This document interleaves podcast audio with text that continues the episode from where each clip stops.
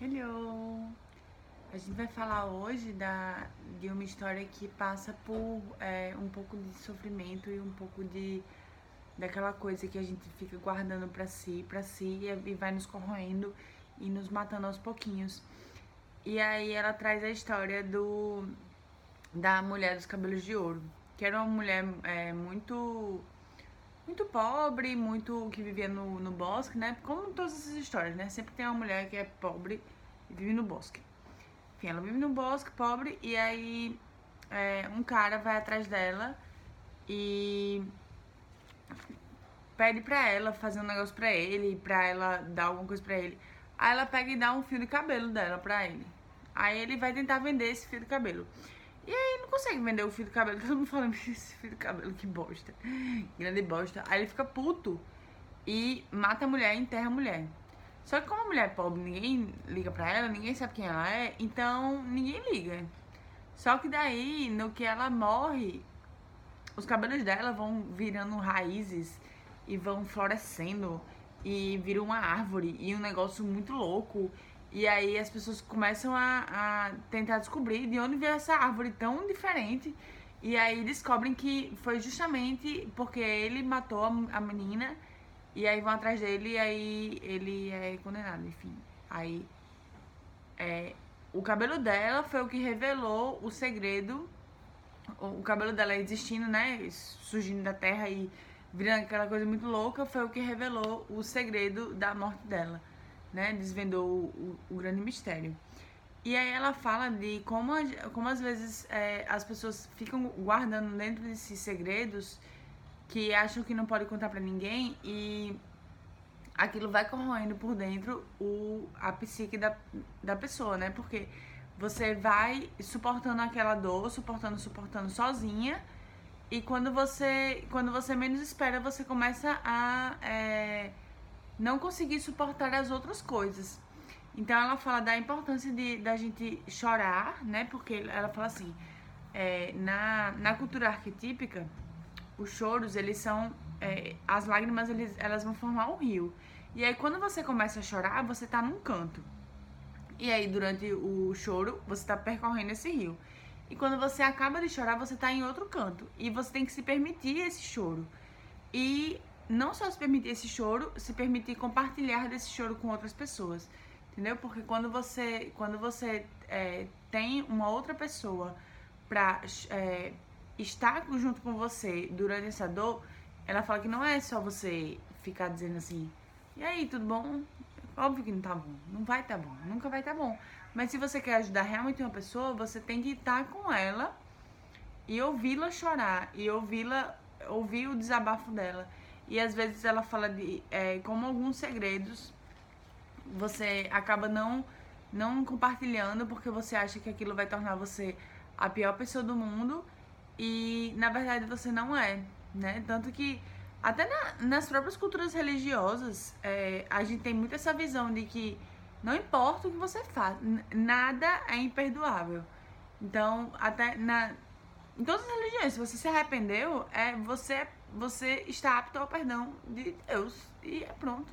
E, e em religiões e fora delas, né? Tanto que no, no, no budismo também tem uma coisa que é muito bonita, que eles falam que é, você nasceu, você é, você é um ser perfeito. E qualquer coisa que você tá não fazendo que é que não é perfeito é só um reflexo de outras coisas que estão desviando você do caminho, mas você sempre vai tender a voltar do caminho, né? Que nem o, o Dharma, que é aquele percurso que você vai seguindo, seguindo, seguindo no Dharma. E se vocês, se vocês acompanham Lúcia Helena, que eu amo essa mulher, que ela é do da da filosofia da Acrópole, Acrópole, não sei o que. E aí, eu adoro ouvir as palestras dela. E ela fala que o Dharma é como se fosse uma estrada e ao longo dessa estrada tem um meio fio de elástico. E aí você vai se distanciando da estrada e aí o, o meio fio de elástico ele vai empurrar você de volta para a estrada, entendeu? E aí, é, quanto mais você tenta se distanciar, mais esse elástico vai se tensionando e mais essa volta vai ser um negócio meio brusco, assim. Mas é, a tendência é sempre você estar tá seguindo por esse caminho. Então, é, ela fala muito disso, da importância de você, para que você possa seguir a sua vida e se curar, você tem que é, deixar essas lágrimas correrem e dividir isso para que você possa ser capaz também de curar as outras pessoas e de contribuir para a vida de outras pessoas. Entendeu? Porque enquanto você estiver é, se destruindo por dentro, você nunca vai, vai ter essa oportunidade de agir em prol do, do outro, né? Que é o que é, o que a nossa nosso espírito quer, que a gente esteja sempre contribuindo para as outras pessoas que estão ao nosso redor.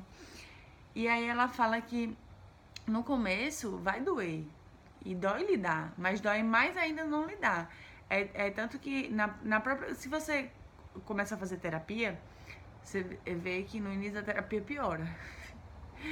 É, se você nunca fez, vou dizer já o spoiler, no início piora, piora, nossa, piora, nossa, porque você tá, sabe quando você pega a casquinha da ferida e você abre, e você começa a catucar ali, piora, piora muito, piora muito, vai piorar muito, mas só quando você desinfeta a ferida que você vai conseguir curar a ferida, porque não tem como curar a ferida se você não catucar e tirar as, aquelas bactérias, aqueles minhocos que estão surgindo da ferida, entendeu? Então, é, ela fala muito das, do poder curativo das lágrimas e dessa necessidade da gente não é, não virar um poço de segredos que não podem ser revelados e por mais que por exemplo você não possa revelar esse segredo a todo mundo você tem que você acha uma pessoa que você confia ou vai pra terapia, vai pra psicóloga, só pra contar, entendeu?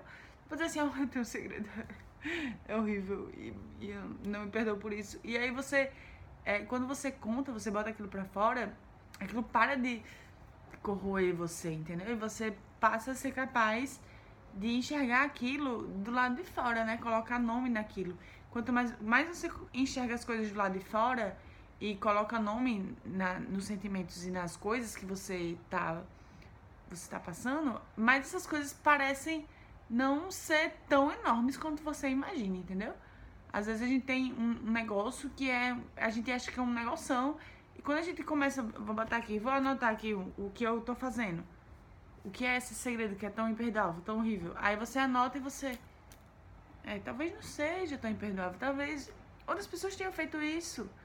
E tá tudo bem. E, as, e a gente tem que é, se mover pra frente, não ficar olhando para trás para coisas talvez que a gente não tenha feito que é, se orgulhe, mas que é, o que a gente é hoje é também reflexo das coisas que a gente fez. Então, a gente fez muita bosta. E é isso, a vida é assim, a gente tem que seguir a vida é, mesmo diante dessas, é, desses segredos. E essa, isso tem que ser despejado em outros cantos, entendeu? Pra, pra você poder florescer e seguir o seu Dharma. Eu misturei todo, histórias de todos os mundos aqui. Mas é isso. Então, beijos.